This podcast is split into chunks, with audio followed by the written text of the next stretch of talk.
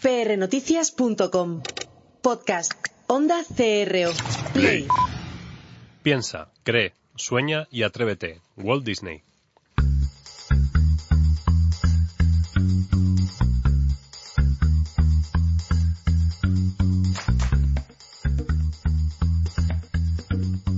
Pasión y talento. Con Gabriel Gómez.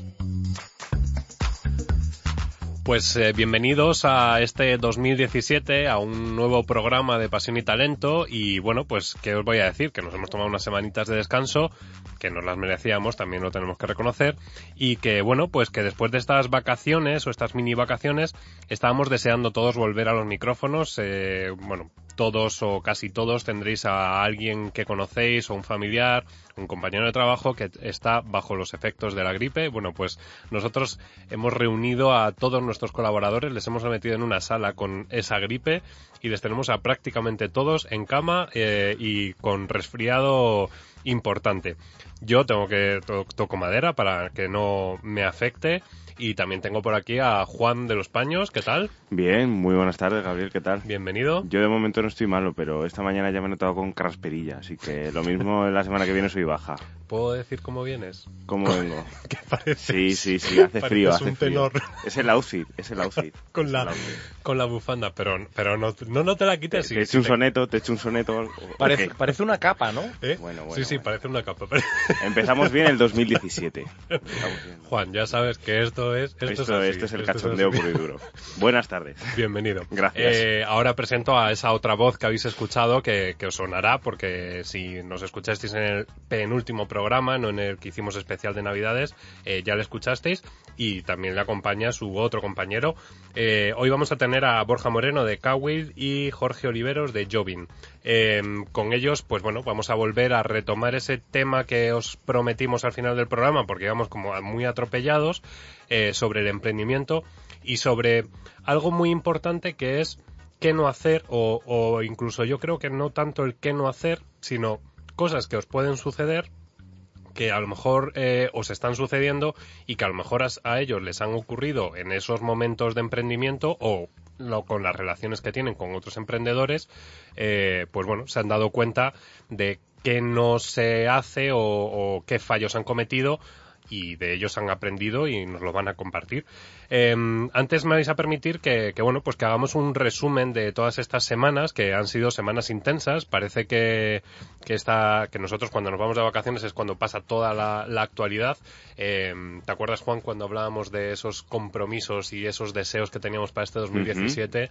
De respeto, eh, todas esas cosas que son tan bonitas y que... Sí, esos propósitos, ¿no? Sí, sí, sí, sí. 2017. Y que estamos ejerciendo nosotros, por, Ujú. por un lado, pero, pero me resulta curioso todos estos discursos que estamos viendo últimamente. Bueno, discursos. Hay algunos que son discursos y otros que son ruedas de prensa eh, atacando a periodistas. Que terroristas, terroristas, ¿no? Ah, Yo que soy ¿cómo? periodista, o sea, ruedas de prensa terroristas. Ah, vale, sí, sí, sí, sí, claro, Porque totalmente. No, al final nos van atacando gratuitamente y porque solo hacemos nuestro trabajo. Así que al final un poco de consideración para la profesión.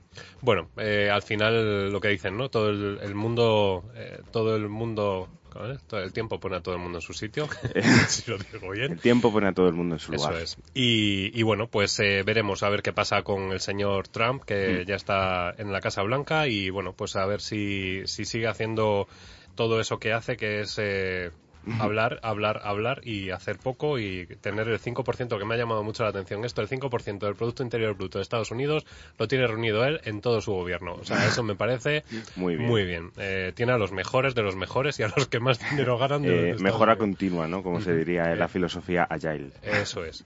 Eh, pues bueno, pues si Juanda nos da el permiso, empezamos.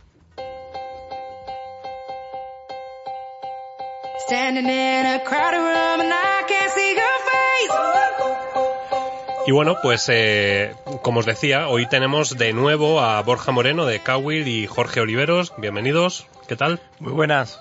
¿Qué tal? Muy buenas tardes. ¿Cómo habéis empezado el 2017? Bien, bien, no os podemos quejar. ¿Sí? Con mucho, mucho trabajo. La verdad, yo concretamente no he podido ni descansar ni un minuto, pero la verdad es que muy contentos y con muchas ganas de arrancar este año, ¿no? Ajá. ¿Y tú?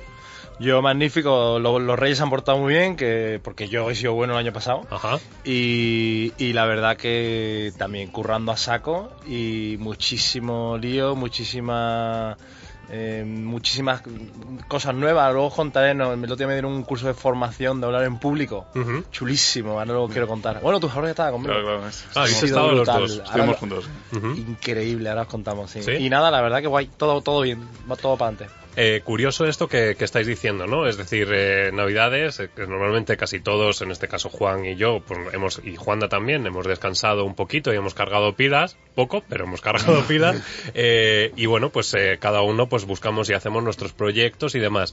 En este caso vosotros es al revés, o sea, el emprendedor al final es el que no tiene vacaciones o, o tiene muy poquitas vacaciones, porque en los momentos de negocio es cuando hay que estar al pie del cañón, ¿no? Exactamente, la verdad, yo ya no recuerdo ni la última vez que tuve vacaciones de verdad como tal, porque al final esto del emprender es que no, no consigues desconectar en ningún momento y al final, si estás en Madrid, dices, ¿para qué voy a estar de vacaciones si mejor estar en la oficina y trabajando? O sea, que la única manera de desconectar de verdad es saliendo de, de tu zona de, de confort, que en este caso es Madrid.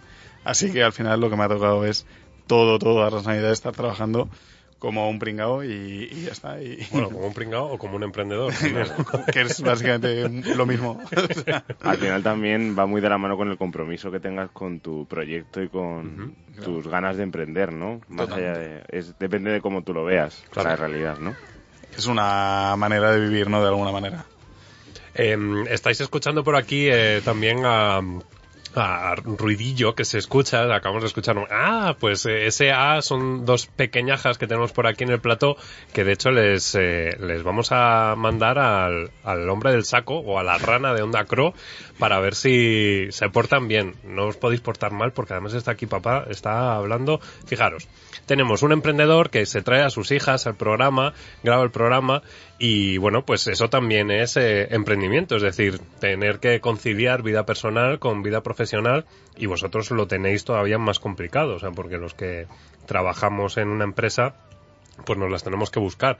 Pero claro, vosotros en este caso también tenéis que, que tener ahí un poco ese, ese compás, ¿no? Claro, sí, porque la verdad que, que al final organizarse los, los niños, eh, bueno, eso le pasa a todo el mundo, ¿no?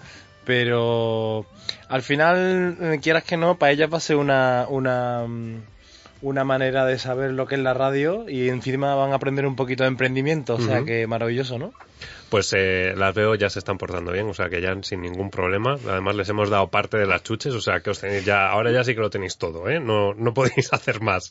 Eh, bueno, pues si, si os parece, eh, no sé si nos queréis contar, por un lado es lo que también hemos hablado en, en el programa anterior, ¿no? Esa formación continua, porque de hecho ahora lo estaba comentando Borja también, que hace poquito habéis tenido un curso eh, sobre, bueno, comunicación, ¿no? En este caso sería Sí. portavocía o... Era básicamente de hablar en público, Hablar en público. Y, no solo hablar en público, sino también tu manera de, de comunicar en general ideas, de convencimiento de inversores, bueno, todo, todo lo que al final es, es el trabajo que tanto Borja como yo desempeñamos, que, que como CEOs de, de nuestras respectivas empresas, pues el hecho de motivar a tu equipo, el hecho de dar buenos discursos, el hecho de convencer a un inversor para que crea en tu proyecto, o incluso hablar en público ante una audiencia para transmitir tu idea, pues hombre, muchas veces, eh, pues claro, mm, si nadie te lo enseña, pues poca, o sea, no tienes ni idea de hacerlo. Y al final, pues nunca pensamos, ni, ni Borja ni yo, que habría alguien como, como esta persona que se llama Florian Marcuelo o algo así. Una auténtica máquina, un tío que solo te puedes imaginar que existe en las películas y un tío que realmente nos quedamos impresionados de su capacidad de, de organizar ideas, de transmitir, de motivar y tal. Bueno, nos quedamos blancos, ¿verdad, Borja? Sí, al final yo no sabía que existía el arte de hablar en público. Yo me creí que más o menos hablaba bien en público, yo típico las típicas presentaciones. Entonces me, me, di- me he dado cuenta que está todo preparado. O sea, el tío te dice, es que hace No, falta una pequeña no, introducción, luego de, luego defines las columnas de los de las cosas que vas a hacer con un objetivo, con un mensaje claro. Lo típico esto de que a mí una cosa que me, me, me llama mucha atención, todo el mundo cuando empieza a hablar en público, ¿no? Con mucha gente delante dice, mm, hola, muy buenas, soy Borja Moreno, he venido de tal, entonces, no, error. La gente, como decía este, se pone a jugar al Candy Crush. Ujú. pasan de ti. No, no, no. El tema es, ¿desde cuándo no hacéis tal? O recuer- la primera frase, recuerdo la primera vez que fui al colegio. Y te quedas callado. Un silencio. Y el público, coño, ¿qué está hablando, no? Entonces, son maneras como de engagement, de, como de, de atraer el al público y, y luego también con humor, con mirando a la cara a todo el escena, a todo, a todo el público, eh, señalando, haciéndoles partícipe de cosas que hayan hablado en el pasado o de si los conoces por algo. Eh, son- es una serie de técnicas súper interesantes, pero que funcionan. O sea, son temas muy interesantes, sí.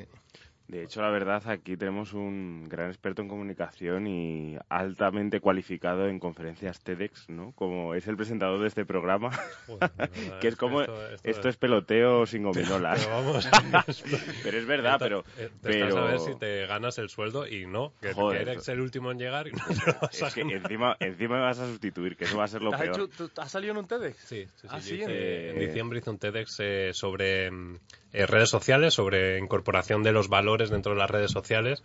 Y bueno, sí que es cierto que hay unas técnicas eh, a la hora de construir un mensaje que, que bueno, pues que al final también, eh, pues el trabajo continuo y un poco la experiencia también, evidentemente no era mi primera intervención en público y, Ajá, y qué delante bueno. de un auditorio y bueno pues al final vas cogiendo un poco ese callo no en, en cuanto a, a forma de construir ese mensaje Sí, al final lo que tú generas es un hábito cuando hablas en público también, ¿no? Y eh, puedes tener por dentro sentir esas emociones que de miedo, de respeto frente al público, pero al final es el sota cabello y rey de esa estructura. Totalmente. Si seguís una estructura clara de tengo que lanzar este mensaje, lo tengo que hacer de esta manera y para ello tengo que seguir estos pasos, pues al final eh, cuelan. O sea, y, y al final lo que haces es llegar el mensaje a transmitir.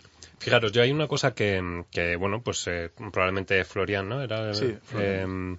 eh, eh, os lo comentó o, o no, no lo sé, pero bueno, yo, yo sí que es cierto que lo que sí que me he dado cuenta es que a través de, pues de ser natural, de la naturalidad de, de la persona, es cuando mejor conectas con las personas. Es decir, la gente que se pone encima de un escenario y que parece que va a dar eh, una charla, y de hecho, eh, es que al final tengo que recurrir a ejemplos eh, de, de política y cercanos, pero si veis a lo mejor el discurso de Michelle Obama hace poquito, eh, pues cerrando su, su, toda su trayectoria como primera dama en Estados Unidos, o el de Barack Obama, contrarresta con- per- perfectamente con que es lo que también decía Borja, que está todo evidentemente perfectamente eh, minutado ¿no? Eh, y, entrenado, pero el que una persona o en este caso un presidente de los Estados Unidos llore cuando se dirige a su mujer y demás, hay gente que, que dice, no, es que puede ser muy buen actor o puede haber ensayado eso. Dudo que, que la gente tenga esa capacidad, salvo un actor, ¿no? En este caso. Eh, pero si escucháis los mensajes tanto de Michelle como de, de Barack Obama, no tanto es en, en cuanto a mensaje, ¿no? A ideología política, sino, sino en la construcción de, de ese mensaje Efectivamente, la construcción. y, y cómo motivan, ¿no? En este caso, y, y cómo hablan desde una parte que, que va más allá de, de la cabeza, que, que al final es lo que también siempre digo, ¿no? El, el hablar más desde el corazón o conseguir conectar corazón con corazón en ese caso y, y en los auditorios es, es importante eso, ¿no? El utilizar ejemplos que, pues yo que sé, si vas a ir a un auditorio en el que son todo emprendedores, utilizar ejemplos que sean de emprendimiento. Eh, si vas a una empresa o en este caso una ronda de inversión y vais a hacer la presentación de vuestra compañía, eh, utilizar ejemplos que, que el directivo, en este caso, o el business angel, em, sepa o reconozca, es decir, eh, ese esa conexión, ¿no? Eh, Sí. Que al final es, es lo importante y que, bueno, pues que incluso con los enanos también tenemos que hacerlo. Es decir, si, si nos ponemos a hablar con ellos desde nuestra altura normal, eh, mirándoles de hacia abajo, pues evidentemente el niño se, se siente un poco más, eh, pues no sé, eh, Encogido, coartado, ¿no? claro, Quizás. encogido, eh, sí, coartado en, en este caso, que poniéndose a su misma altura y demás. Pero bueno, estos son técnicas. Me alegro que, que hayáis tenido esta experiencia porque eso sí que es cierto que hay veces que incluso los emprendedores, hay veces que dices, joder, pues es que no tiene muy buen producto, pero no lo sabe comunicar. Sí, Entonces, eh, eso sí. Yo además hay una cosa que, que valoro mucho, es que, eh, claro, esta charla por la que coincidimos tanto eh, Borja y yo, fue porque, bueno, como sabéis o comentamos en la última entrevista, veníamos de un mismo programa de aceleración, de esto que son aceleradoras y tal.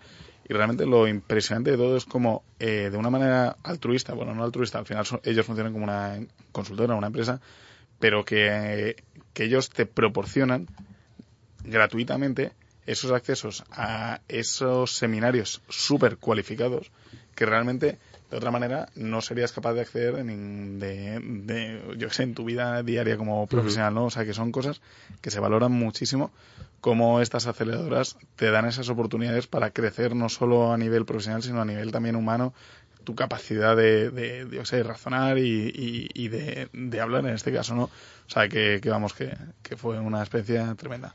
Y ese sería, pues, eh, yo entiendo que es un consejo que le daríais a los que nos están oyendo y que quieren emprender, ¿no? Esa formación y, y en este caso, pues ahora, por lo que estás eh, diciendo, Jorge, eh, pues ese incorporaros dentro de una aceleradora si vuestro proyecto veis que, que, que tiene cabida en, en, el mercado, ¿no? Claro, yo creo que, que cualquier emprendedor, o sea, al final la gente piensa que, yo qué sé, bueno, se dice que hay como una fórmula del éxito para, para llegar a tener una empresa eh, exitosa, pero yo estoy de, no estoy de acuerdo con ello, pero lo que sí estoy de acuerdo es que sí que hay unos, unos pasos que son muy buenos seguir, porque al final el hecho de entrar en una aceleradora o una incubadora, en donde tienes cierta visibilidad, compartes experiencias con otros emprendedores, como es el caso de Borja y yo. Al final, si no hubiera sido por, por Connector, mmm, nunca nos hubiéramos coincidido, ¿no? Al final, el hecho de compartir experiencias, compartir fracasos, o sea, cosas mal que le ha salido a un emprendedor para que tú no vuelvas a cometer ese error.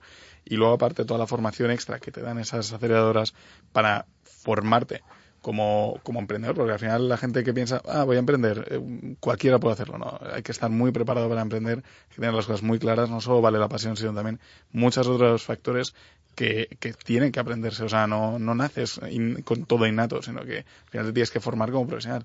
Así que, por eso mismo, este camino de la aceleradora es un camino realmente interesante para cualquier emprendedor. O sea, yo creo que, que es un paso que tiene que pasar cualquier emprendedor. Os hago una pregunta. Eh, cuando estás hablando de esa pasión, ¿no? Eh, ¿Tiene que tener un emprendedor eh, vocación de empresario? Eh, no sé si vocación de empresario, que, que sí, yo creo que sí totalmente, pero sobre todo la pasión absoluta de que no haya nada que te derrumbe o, que realmente no seas débil psicológicamente y siempre, cada mañana. Abajo a la primera de cambio, ¿no? Porque como es una montaña rusa, o sea, la vida del emprendedor no es una vida estable de, de, de trabajar en una Big Corp o, o, una, una empresa normal, sino que al final es una, yo lo concibo como una montaña rusa. Tú te levantas a lo mejor con una motivación impresionante. Una hora después, de repente te dan una mala noticia y caes abajo, pero lo más abajo posible. Luego de repente subes y haces un looping porque de repente te has oído o has visto en una noticia que aparecías. Luego no sé qué. O sea, es una vida constantemente altibajos que una mente débil a la primera de cambio se viene abajo. Y al final la pasión yo creo que es lo que te hace levantarte cada día diciendo voy a hacer esto porque eh, si no crees en ti mismo y es lo primero que tienes que hacer no vas a ir a ningún sitio fíjate que, que sí perdón ahora te eh, que esto yo creo que tanto a Juan como a mí que trabajamos en consultoras de formación en este mm. caso eh, podemos hablar de resiliencia, ¿no? Es decir, ese, ese punto de volverte a recuperar cuando te viene una noticia mala o una situación mala y esa capacidad de recuperarse rápidamente para volver otra vez a coger ese ritmo que tenías, eh, en este caso, como emprendedor, ¿no? Claro. Nosotros lo hacemos más en empresas eh, grandes, en grandes corporaciones, pero el emprendedor también tiene que tener esa mentalidad. Y, y, aparte, igual que, que habéis hecho con, con, la formación esta en comunicación, entiendo que la resiliencia es un es algo que, bueno, pues podéis plantear a esa incubadora para que os den un, un taller de formación, ¿no? El, yo creo que también habría que, que diferenciar un poco también el, el tipo de emprendimiento. Uh -huh.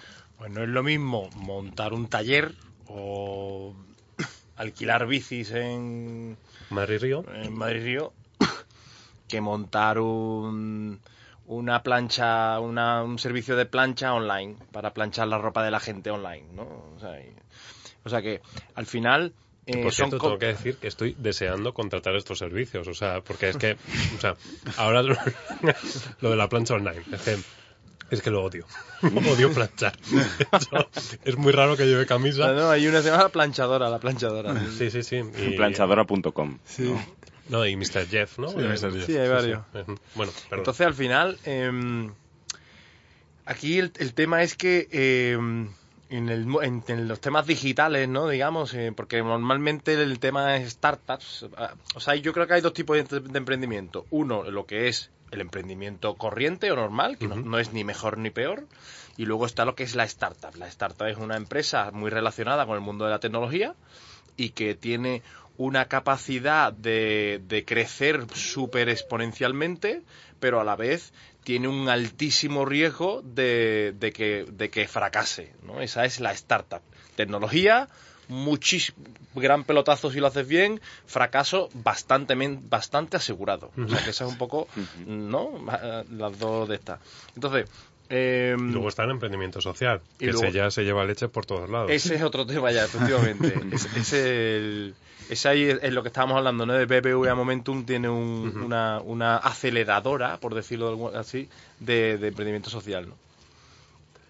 Así que nada, sí, el tema de las aceleradoras, además hay muchísimas ahora, incluso te- puedes filtrarlas por por tipos. Hay un poco, unas que están un poco más enfocadas a, uno, a unas líneas de a unos tipos de, de startups y otras a otras.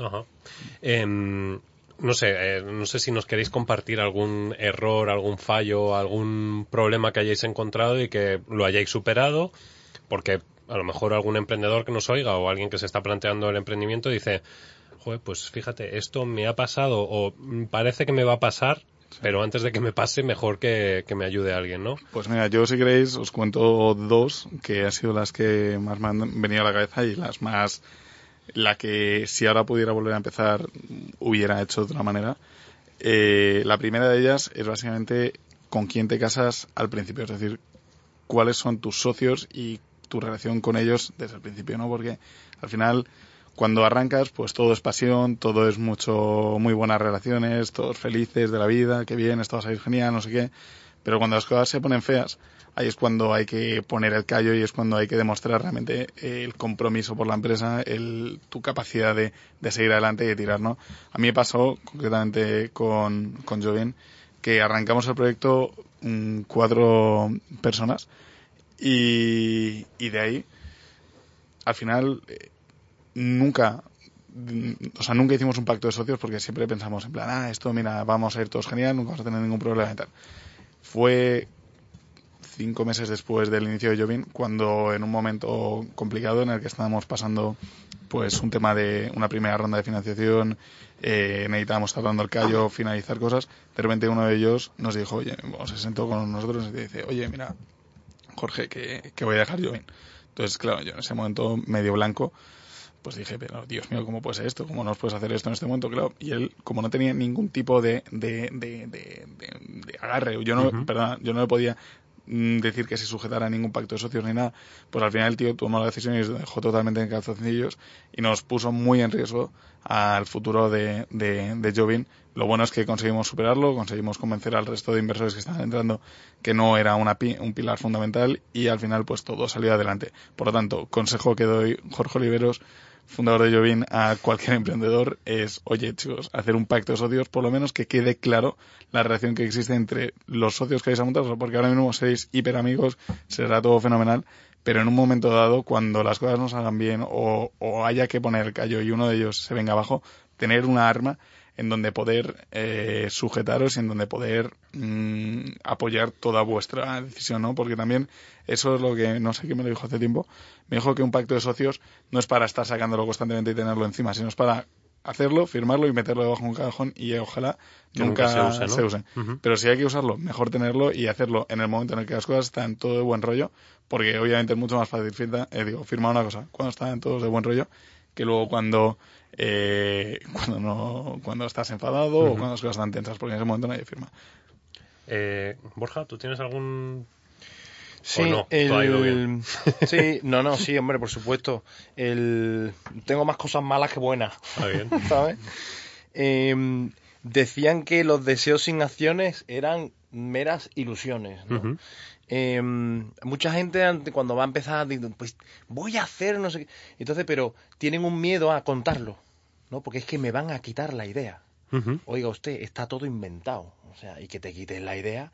Lo importante no es el qué, vaya- el qué vayas a hacer. Porque, hombre, puedes inventarte algo que nunca ha existido y que es que te has inventado la lata de atún, ¿no? pues, pues, mira, a ti te lo copian, vale, pero esas cosas ya no existen, muy pocas, ¿no? Digamos.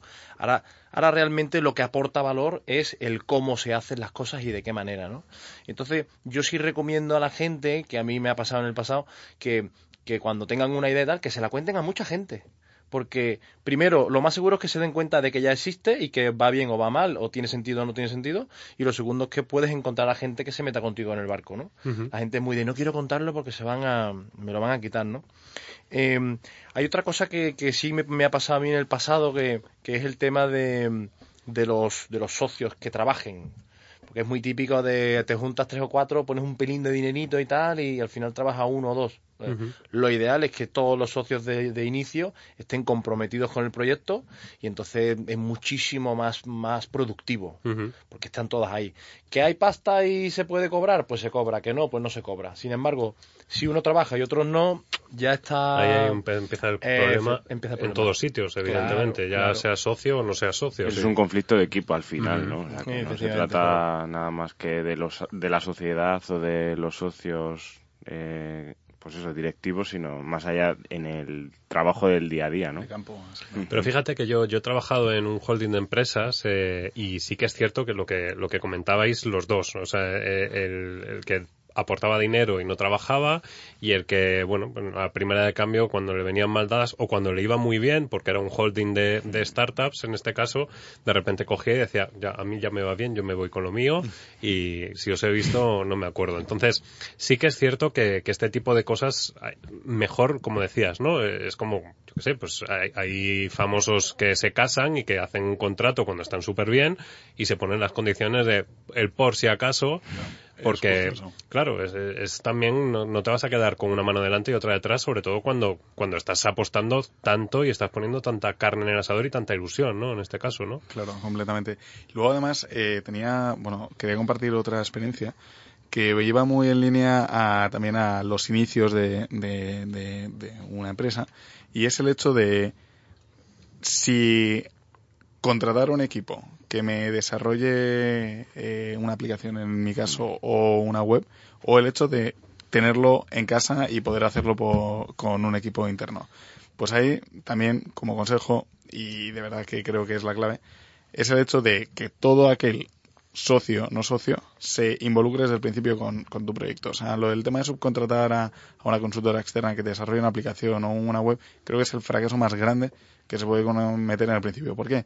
Porque el mundo de emprendimiento, como decía Borja antes, es un mundo en el que estás constantemente pivotando, estás constantemente cambiando. Por lo tanto, si tú a lo mejor empiezas con la idea de, ah, mira, voy a hacer un, yo sé, un e-commerce de venta de palomitas, y, tú, tú, crees en esa idea y vas a, a, saco y dices, venga, subcontrato esto a una empresa y esa empresa me cobra 50.000 euros. Ya a ese tío tienes que pagar esos 50.000 euros. Si dos meses después te das cuenta que es que lo que no, o sea, que lo de las palomitas no era lo mejor, sino que era de golosinas, ese cambio ya no puedes hacerlo. ¿Por qué? Porque tú ya has pagado a esa consultora que te está desarrollando eso y no, no hay opción a cambios. Por lo tanto, al ser una empresa que se basa en el, en el cambio, en el pivote, porque además si tú empiezas un proyecto y no cambias, es algo, estás haciendo mal o demasiado bien, pero que es muy raro, pues la clave es, oye tío, ten a tu equipo, por lo menos a tu equipo tecnológico que esté en casa, que sea un equipo que esté comprometido contigo. Y además también esto de mucha gente que le da miedo lo del tema de dar equity, dar equity, dar equity, pues hay muchas veces que realmente tienes que ceder parte de tu equity, es decir, de tu participación, por ese tipo de personas que realmente van a ser la base de tu empresa en mi caso, concretamente en Jovin, eh, nosotros éramos, empezamos dos socios que veníamos del área puramente científica y, y lo otro del área de negocio. Y no fue hasta dos meses después cuando encontramos a nuestro desarrollador de tecnología que fue la piedra angular totalmente en la empresa. ¿Por qué? Porque ese tío entró cobrando cero euros. Durante seis meses estuvo cobrando cero euros. Era un chaval que había salido de la universidad, que era muy crack, y dijo, oye, mira, creo en vuestra idea, voy a compartir, y a cambio de un poco de equity. Le dije, oye, mira, encantado, Guille, hazlo y vamos a ir adelante. Y ahora mismo, meses después, pudimos desarrollar una aplicación a cero coste, solo el coste del trabajo y el coste de, la, del agobio que era el desarrollo pero nada más. Y, y, ahora es donde podemos ahora mismo empezar a contratar gente, donde podemos empezar a crecer en equipo, pero no te metas en una inversión inicial de 50.000 euros, quemarte 50.000 euros en un desarrollo de una aplicación o de una web, porque al final vas a cambiarlas sí o sí. Por lo tanto, ten a gente en tu equipo, ten a gente Que crea en ti desde el principio y sobre todo en tecnología. Además es que hablando de este tema, sí que es cierto que yo que últimamente estoy más en contacto con startup y con este tipo de, de personas emprendedores con ideas eh, fascinantes y que hay que llevarlas a cabo a través del código, a través de lo que es el, el desarrollo de- del backend, por así decirlo, ¿no? O en un lenguaje de programación muy específico, se han dado cuenta que cuando han contratado esos servicios a consultoras no tenía nada que ver el producto final con la idea que ellos tenían en la cabeza. Completamente. Y eso es un problema cuando tú empiezas a formar un equipo y ves que tu modelo de negocio no tiene nada que ver con la plataforma o con la aplicación que estás vendiendo. Y luego echar marcha atrás son muchos pasos atrás y es precisamente Mucho lo que dinero. tú El problema es que es sobre todo el dinero. El- Al final, el emprendedor no somos gente que podamos permitirnos tirar el dinero a la basura porque lo tenemos siempre muy justo, sobre todo al principio. Cada movimiento tienes que pensar mucho, optimizarlo mucho. Y enfocarlo al, al cliente. Exacto. Al final, lo importante es que saber el cliente qué es lo que quiere y lo, lo- lo ideal es conseguir dar con esa necesidad invirtiendo el menor dinero posible para poder ir pivo- pivotando haciendo, haciendo pequeñas pruebas que estén muy alineadas con el objetivo que, que- que tú más o menos tienes en mente, ¿no? Exactamente. Y yo creo que por ahí. Es decir, este sería otro error, el de no hagas algo para lo, o sea, algo que a ti te gusta, sino haz algo que a ti que sabes que te van a comprar. Eh, podría ser. O sea, sí, muchas veces. eh, o sea, a mí sobre todo me pasaba antes cuando, cuando tocaba en un grupo de música que, que estábamos ahí súper frikis, en plan, no, es que nosotros vamos a crear nuestra música, en plan, vamos a hacer nuestra música, le guste o no. Pero, en plan, en ese momento te puedes permitir cuando eres músico y obviamente te crees muy guay haciendo tu música más extraña y, y, y lo y creepy que puedes hacer. Pero en las empresas, todo contrario, tú tienes que tener una mente muy comercial. Eh, como decía Borja, tienes que hacer un producto que sea de masas, porque tú te enfocas a la masa. Tú no puedes permitirte un nicho. Bueno, sí, hay empresas de nicho, pero si tienes claro que tu empresa es de nicho, vale. Pero si tú realmente tienes claro que tú quieres, tienes una ambición de ser un producto masivo, claramente tienes que empezar dándole al, al cliente algo que realmente quiere. y, dan- y cubriéndole una necesidad, o sea, partiendo de la base que tienes que cubrir una necesidad real, no inventarte una necesidad y creerte que tú eres el tío que vas a inventar la pólvora, porque no. En ese caso, por cierto, me lleva a otro error, que es que al final los emprendedores como tal, eso me decía un mentor que decía, nosotros somos los bichos raros, o sea, lo que si nosotros creemos que esto nos gustaría, el resto no le va a gustar. O sea, nosotros somos los más, los tíos especiales. Por lo tanto, si nos ocurre, yo he llegado a ver gente que tenía, pues yo sé, una empresa de, de, de geles para barbas hipsters y, y cosas así muy especiales, que al final dices, vale, si está hecho para ese nicho, muy bien, pero eso ten muy claro que nunca lo vas a poder escalar a un nivel de masas. Sí, pero yo- más que el tema de escalar y demás, yo creo que tenemos que irnos un poco más a la base, para porque yo creo que las oyentes que hay Sí. no son tan técnicos. Tan pro. Sí, yo creo que el tema es, eh, Jorge, que estoy totalmente de acuerdo con lo que estás diciendo, ¿eh? pero yo creo que hay que ir un poco más a la base. O sea, el te- lo que tú estabas diciendo es, aquí el tema es lo que llaman el producto mínimo viable, ¿no? Entonces tú tienes que desarrollar algo muy inicialmente y con eso empezar a chutar, ¿no? Y, y, y, y- y luego, por supuesto, todo lo que tú has dicho. ¿sabes? Pero el- ¿tú, ¿qué es lo que ibas a decir tú? El- No, a, él, eh, eh, a Juan lo que le vamos a hacer es trabajar, porque es que le veo aquí callado, Bueno, que se ha quitado la bufanda Bueno, y se ha, se ha cerrado el cuello de la camisa como James Corden, entonces... pues- Es que vengo de moderno, joder, es ah, que vale, no se vale, puede claro. venir Es que estás hablando de, bar- de barba hipster y, y Es que me la tengo que dejar más larga, Claro. a propósito para el 2017. y tu pez hipster y tal, y es que Juan... Es que El es- tupé ya lo tengo, es- el tupé ya lo tengo. Es el el tupé ya lo perfecto. tengo. Joder, de verdad. Así da gusto. A ver qué nos cuentas. Increíble, Juan, este hombre, cómo te da, ¿eh? No, que- no, cosa, es No, con cariño. es con Sí, cariño. sí, sí. Eso sí. Y amor, siempre. Venga, amor. a ver qué nos cuentas.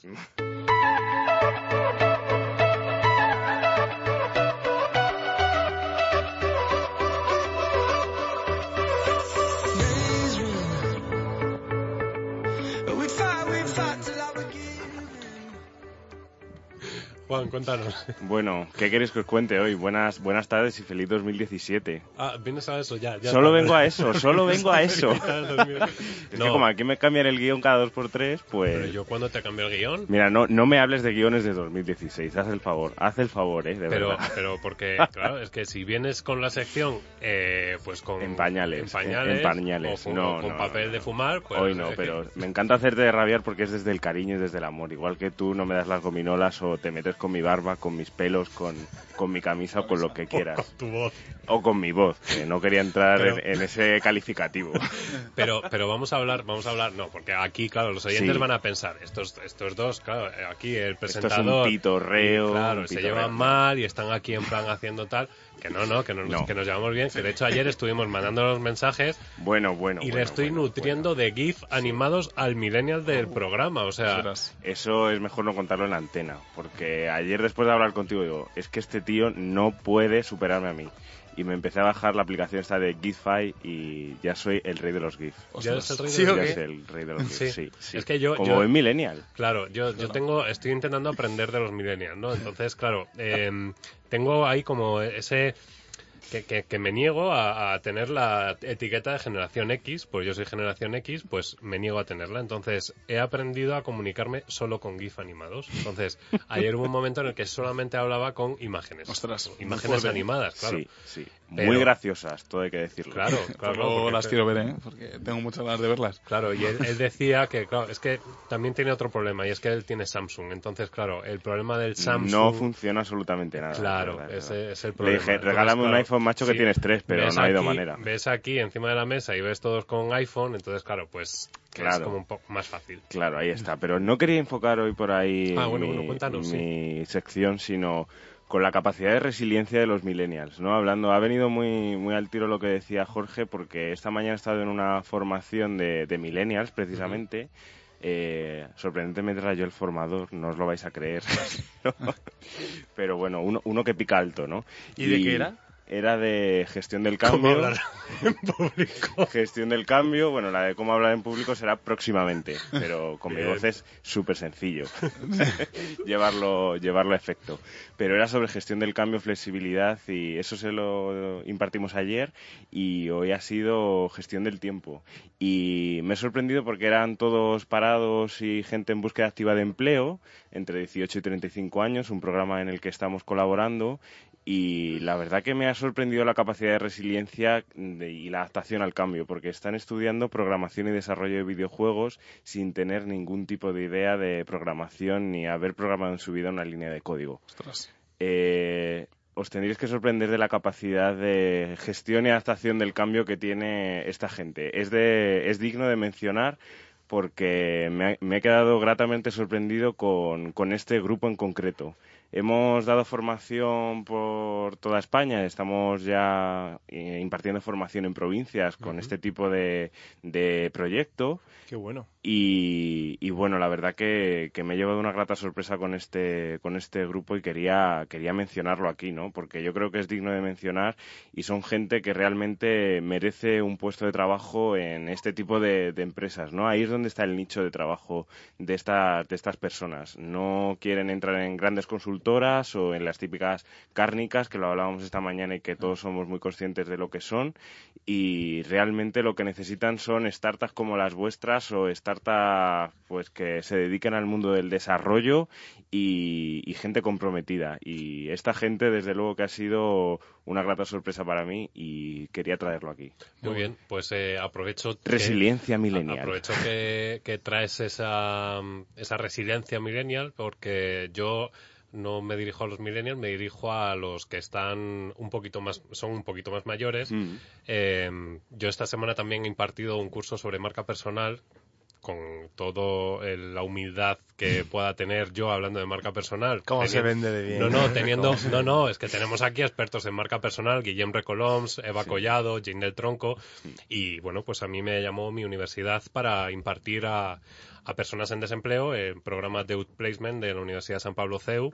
Y bueno, pues eh, la verdad es que yo también me llevo una grata sorpresa por la, por la necesidad que tienen las generaciones eh, mayores ¿no? en, en- en aprender, en, ponerse al día, en refrescarse, en actualizarse, porque bueno, siempre es cierto que nos fijamos a lo mejor en esas jóvenes generaciones que, que, bueno, pues intentan llegar al mercado laboral y que, que, bueno, pues que tienen toda su trayectoria por delante y tienen mucha capacidad para reinventarse y aplicar esa resiliencia de la que hablaba Juan.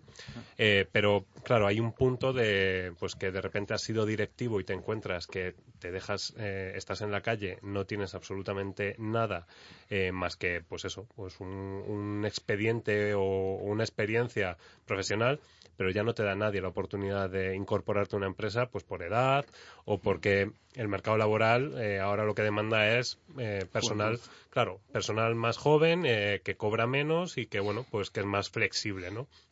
Y bueno, pues tengo que decir que me, me ha llevado una grata sorpresa porque de hecho eh, me han aumentado los talleres que tengo que dar de marca personal y de redes sociales cuando hace pues a lo mejor cuatro años eh, lo de las redes sociales era solamente para cuatro que nos dedicábamos a la comunicación y que, y que éramos un poco frikis, ¿no? Si se puede decir. Y bueno, pues ahora resulta que todos quieren tener su perfil en LinkedIn perfecto, eh, su presencia en Twitter, en Facebook, en todas las redes sociales y en las que no existen también las quieren tener. eh, que esto también es una cosa que hay que intentar meter en, en vereda a, a esas generaciones, ¿no? Que se piensan que ahora hay que tenerlo todo de todo y, y tener presencia en todo. Pero bueno, me alegro que hayas traído esta resiliencia de los millennials y bueno, pues eh, yo he traído la resiliencia de los, De los no baby boomers o de, los, De los no tan de las otras generaciones. Eh, ¿Os parece? Porque, claro, eh, justo ahora estábamos hablando, Juan estaba hablando de eso y, y claro, me preocupa también el que un emprendedor, porque lo, lo he visto, ¿no? Em, se disperse. Es decir, este podría ser un error también de los emprendedores, eh, esa dispersión, la capacidad de, de no tener un objetivo claro, es decir, lo que comentabas tú antes, ¿no? De si te llega alguien y te dice, ah, pero esto puedes hacerlo por aquí, esto puedes hacer por aquí, y al final haces como un Frankenstein que no se sabe muy bien qué es. Sí, ah, bueno, al final el... todo se basa en métricas. O sea, todos son métricas. Tanto dinero inviertes, tanto recibes, tanto conversiones recibes, ¿no? Entonces, eh, por supuesto, un- lo más importante de todo es la propuesta de valor. La propuesta de valor es lo que vas cambiando un poco y va viendo cómo va, cómo va respondiendo el mercado, ¿no? Eh, relacionado con lo que has comentado antes de la marca personal, hace poco me, co- me cogí yo mi, mi dominio, borjamorenogandao.com. Muy bien. ¿Sabes? Muy bien. Sí, en Canadá esto es muy... Estuve en Vancouver hace un año, fui a un TED en Vancouver y, y allí todo el mundo tiene su página web. O sea, el, el currículum es tu web. Ya, pero es que, Tiene- es que- tiene su- un punto, es que ¿eh? me tocas la fibra. y Es que hay que cambiar demasiados paradigmas No, aquí en es este país. Es que me ¿eh? tocas Canadá y entonces yo ya me pongo tonto y entonces a mí me viene, se me pone en la cara. ¿No me has visto la cara ahora mismo que tengo la hoja de Canadá, la tengo aquí en la cara? O sea, yo es que eh, Canadá es, es otro mundo completamente ¿Y eso por distinto. Eh, ¿Estuviste ahí? No, o- no, no, no, o sea, es que simplemente por las informaciones que voy recibiendo y el comportamiento que tienen los canadienses comparado con Estados Unidos en este caso, incluso con muchos países de Europa, dices, es que decimos, hablamos de Europa y hablamos de tal, pero Pero es es que, que lo de Canadá es ¿ves? otro Ya, mundo. Es que, otro- es que yo todo esto Es que allí a mí hace mucho frío, Otro- entonces tienen que, buscarse, planeta. tienen que buscarse las mañas. da igual, y- pero ya habrán inventado algo para que la gente no tenga frío. Si es que Canadá tiene Es, que. es es una otro mundo, maravilla de país. Es, vamos, yo quedé, me quedé prendado de la cultura. O sea, increíble. ¿ves? Mm. Es que todo, todo me indica, curran, todo esto son unos señales. máquinas currando. Mm, muy bueno. Qué bueno. Pues eh, no sé si tenéis algún algún error más que queráis compartir. Eh, Yo tengo aquí un par de cositas así rápidas. Sí, claro. Eh, hay una cosa importante a la hora ya no es de que, si te- que te vaya bien o te vaya mal, es un tema personal. eh, intentar cortar. Porque al final estás todo el día fum, fum, fum, liado, currando como sin parar. y cortar hay que, te refieres a descansar, hay ¿no? que cortar. O sea, hay un momento por la noche que tienes que decir ya. Ya no miro WhatsApp, no miro emails, no miro nada, no pienso en esto. Un poquito de mindfulness, ¿no? Y, y parar, ¿no? Que de hecho Em, tú haces mindfulness. Sí, yo hago cinco minutitos de meditación antes de acostarme y por la mañana. Sí, nada más levantarme. sí. Luego, hacer lo que te gusta es, es esencial, ¿no? O sea, que te motive lo que estás haciendo. eh, eso es clave de éxito total, ¿no? O sea, no, no lo hemos comentado porque ya lo hemos, lo hemos dado por hecho, ¿no? Y luego a nivel del tema de lo de hablar, de lo de hablar en público, está eh, decir simplemente que hay unos clubs, no sé si lo conocéis, se llama Toastmasters. Sí, Toastmasters. Sí, Toastmaster, punto org, ujú. y que y que vas allí y te pones a hablar yo me voy a apuntar vamos y un- dos veces al mes vas allí y es como para entre gente de todo tipo se presentan allí se ponen a hablar en público y te, y te ayudas entre todos Y luego encima lo mejor de eso, de, lo- de, estas, de estas reuniones de grupo, es que luego te dan el feedback. O sea, que, que no es nada más que tú vas a hablar en público, sino que te evalúan, te califican, te dan comentarios positivos de mejora. Y es está bastante bien. Toastmasters, ¿no? Toast, que es T-O-A-S-T, masters.org. tedx.org y ahí pues los oyentes os apuntáis si os gusta esto de la comunicación y dedicarle tiempo a, hablar en público, que, se agradece el que haya gente que, que sepa hablar en público y que tenga desparpajo y que comunique como, como se tienen que comunicar las cosas. Eh, me vais a permitir, y vosotros me decís si sí o si no, eh, ¿son estos errores o no son errores? Pues claro, uno se prepara el programa y dice, joder, pues no hemos tocado todos, pero no sé, me gustaría saber si, si mm, hay a lo mejor emprendedores que se piensan, bueno, pues eh, dentro de dos meses, eh, en el momento en el que me entre el primer eh, empujón de dinero, me voy a liar a contratar como un loco. ¿Esto es viable? ¿No es viable? ¿Os lo recomendáis? ¿No lo recomendáis? ¿Lo, habéis hecho? Sí, yo lo he hecho. depende mucho también el equipo que, del que dispongas en ese momento y a dónde aspires o las necesidades que tienes. Yo creo que, que, si tú tienes una inyección de capital, entre otras cosas, al final una startup eh, se basa en dos costes principales. Tu coste de estructura, por así llamarlos, a toda la gente que trabaja en esa empresa, o tu oficina, bla, bla, y el marketing. Por lo tanto, tienes que hacer una compensación entre ambos gastos. Yo creo que a nivel tecnológico, si tú eres una persona muy, muy, muy, muy centrada en, en el negocio, por supuesto que en el momento en el que tienes una ronda de inversión, tienes que ampliar equipo, porque al final las tres patas principales para que una startup sea un éxito es básicamente tener un buen equipo de negocio, tener un equipo tecnológico potente y luego un equipo de ventas y marketing que, lo acompañe. Lo primero de todo es conseguir tener esos tres. Por lo tanto, si no los tienes, por supuesto que en el momento en el que levantas la ronda hay que cumplirlo. Pero sí que es cierto también por el lado eh, que dices, también hay muchos emprendedores que lo que hacen es, venga, ya tengo dinero, me pongo a contratar, como tú decías, a miles de personas. Y el problema es que el dinero se va en un momento. Entonces, si no tienes realmente controlado claramente qué es lo que buscas, qué es lo que quieres hacer con eso, y te vas ahí a liarte a contratar gente, pues te puedes encontrar en dos, tres meses después, en plan ya echan, poniendo el cierre del chiringuito y yendo de Que se me, se me viene a la cabeza el ejemplo de Joe Pantales, ¿no? Bueno, sí, eso es un caso Bueno, y en, Google, Facebook y todo esto se va la pasta volando como no tengas súper super al ¿Te día. Refieres a, a, pagar a publicidad en Google y en Facebook. Google, Facebook y tal, el típico banner que te persigue, ¿no? Te vas a comprar unos zapatos y no te los compras al final y te pegan los zapatos persiguiéndote durante dos años. Y que, que ya no quiero los zapatos, ¿no? Pues el, el, el, tema es que al final se te, se te, se te va. esto es, esto es el directo. Acaba, están, es que están jugando las. están jugando las dos al móvil. Claro, no cosas del directo, cosas del directo. Es que esto, esto más natural no puede ser. O sea, yo quería ser María Teresa Campos, acabo de serlo. Ahora Además es que tienes la misma posición, así con los brazos cruzados. No, perdona, tengo un brazo cruzado y el otro apoyado en la cara, ¿eh? Vamos a ver.